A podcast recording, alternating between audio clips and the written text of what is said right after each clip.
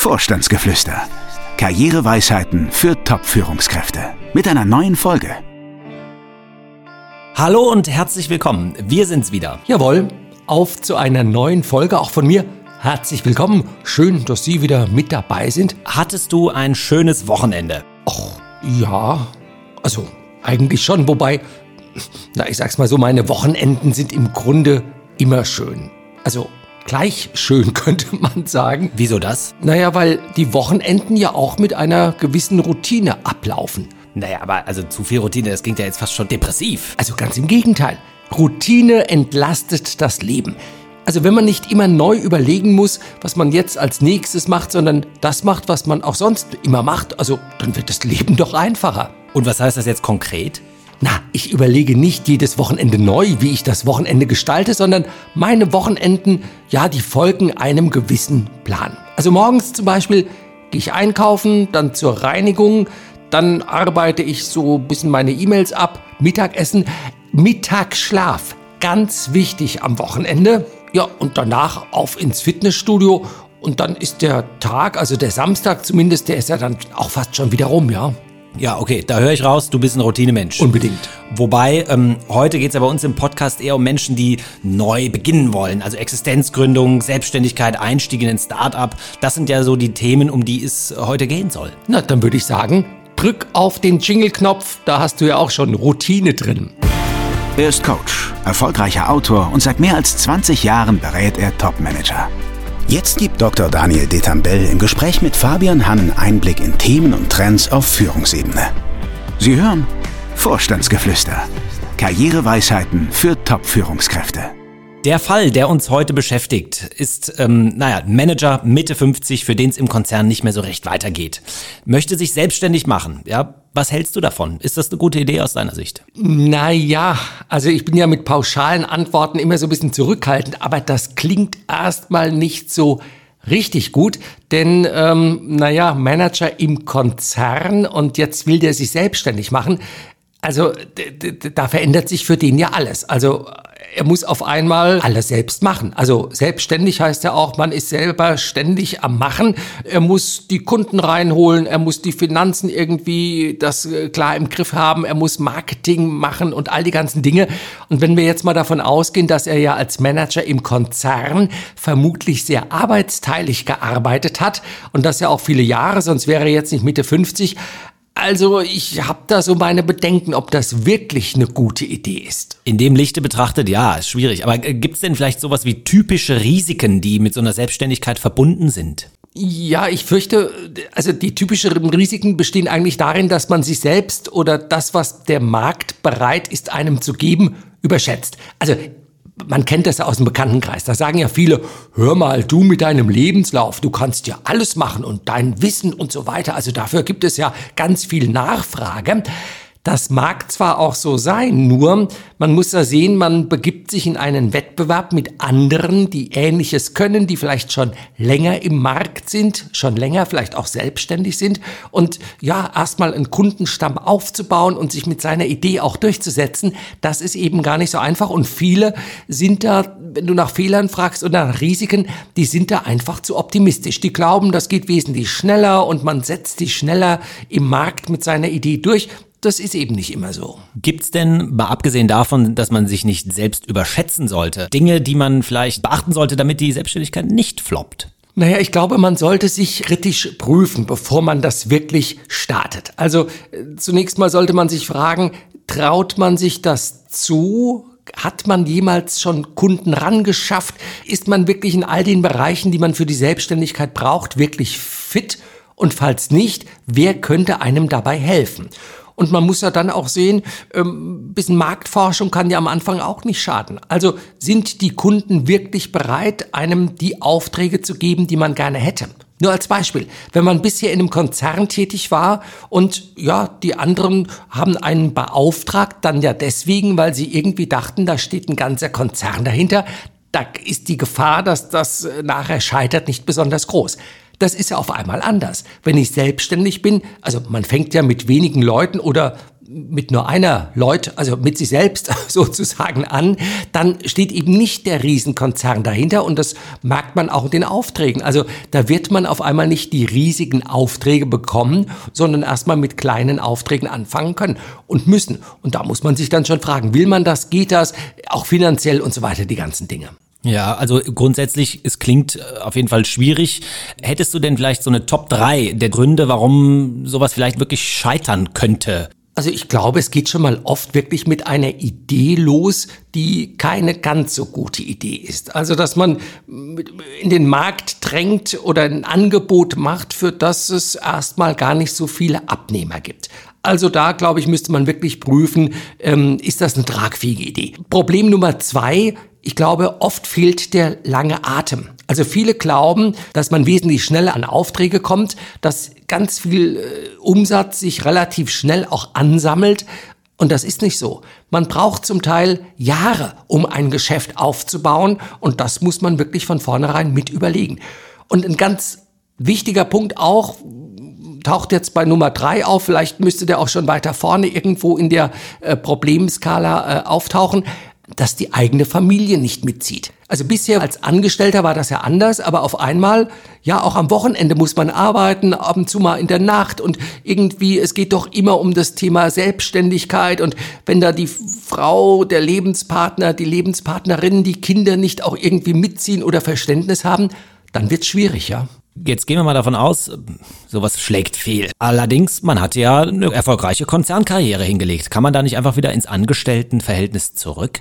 Naja, wie sieht das aus? Also wenn jemand mit 55 sich in die Selbstständigkeit verabschiedet, dann zwei oder drei Jahre selbstständig war und dann zurück möchte in den Konzern oder ja in Unternehmen, also zum einen werden ja viele unterstellen, er hat sich nur deswegen oder sie hat sich nur deswegen selbstständig gemacht, weil man ja eigentlich die Schnauze voll hatte von der Konzernkarriere. Und jetzt will man genau dahin wieder zurück. Hm, Zweites Problem, viele werden ja unterstellen, dass die Selbstständigkeit ja nicht besonders gut lief, denn ansonsten wollte man ja auch vermutlich nicht wieder zurück. Und drittens, man wird ja unterstellen nach wie vor als neuer Arbeitgeber, dass derjenige, der sich jetzt bei einem aus der Selbstständigkeit heraus bewirbt, das nur deswegen macht, weil eben ja die Selbstständigkeit nicht lief, obwohl ja die Selbstständigkeit eigentlich Wunsch und Ziel nach wie vor ist. Also das ist nicht so besonders ähm, prima und leicht lösbar. Und ich meine, man muss ja auch sehen, wer mal selbstständig war, da fragt man sich dann eben auch, wird der sich wirklich wieder gut einfügen können in ein Unternehmen? Wird der sich gerne wieder sagen lassen von anderen, was zu tun ist und so? Schwierig, ja. Gut, so klingt's. Schwierig, dieses Thema Selbstständigkeit. Andererseits, wenn einen nach 20 Jahre Konzern ja, der Wunsch nach Veränderung umtreibt, wäre dann nicht vielleicht ein Einstieg in ein Startup was? Was hältst du davon?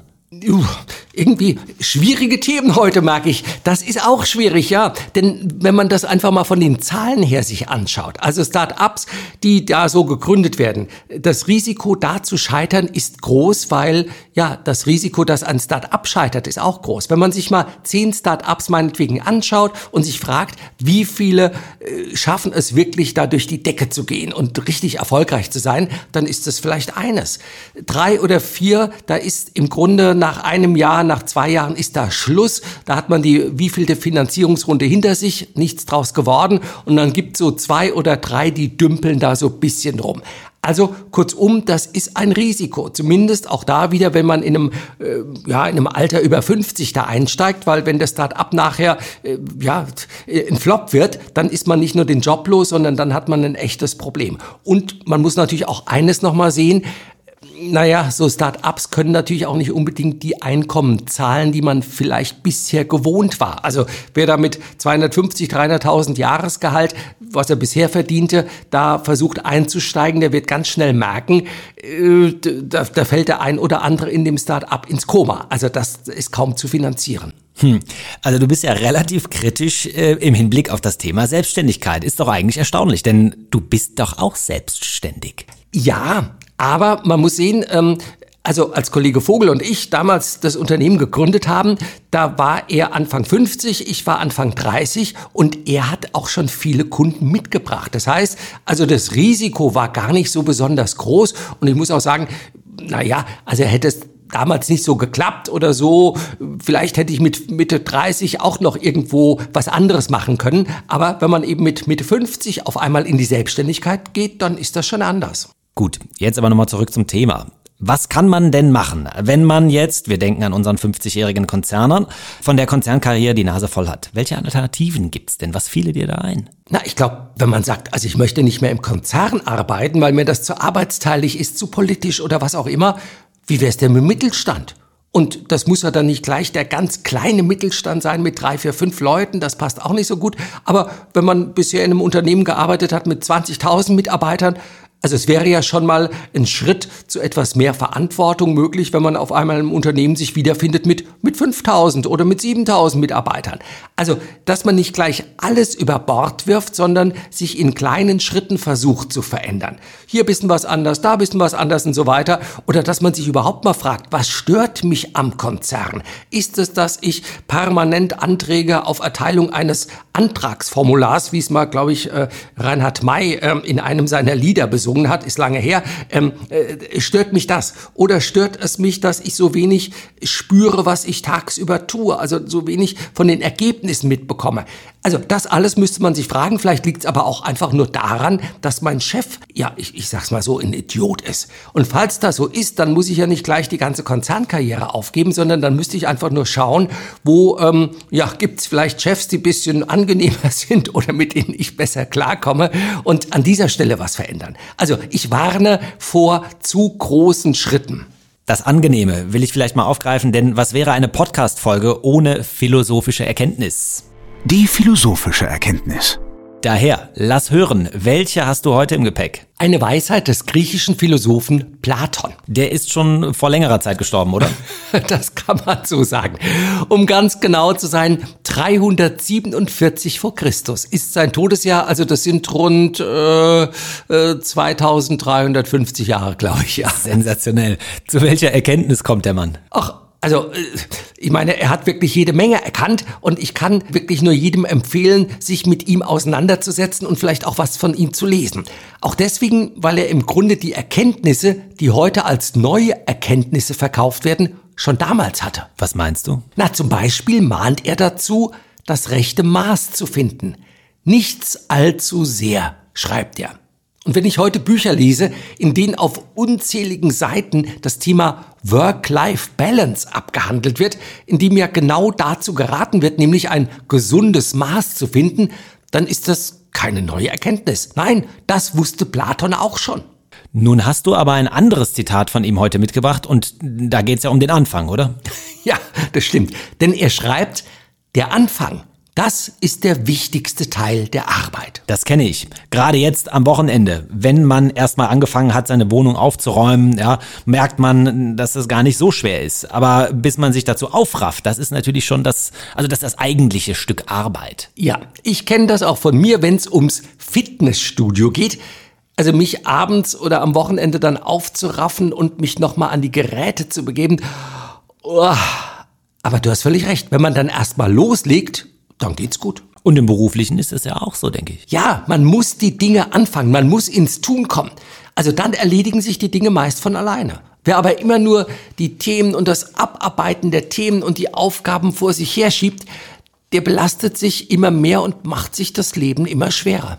Sehr gut, dann haben wir es ja für heute, oder? Ja, und da wir ja auch gern immer wieder neu anfangen, freuen wir uns schon jetzt auf die nächste Folge unseres Vorstandsgeflüsters. Jetzt aber erstmal danke fürs Zuhören und eine gute Zeit. Tschüss, bis bald. Haben Sie Fragen? Dann schreiben Sie uns. Info at vogel-detambell.de Alle Folgen finden Sie auch auf unserer Internetseite www.vogel-detambell.de slash podcast. Vorstandsgeflüster. Karriereweisheiten für Top-Führungskräfte.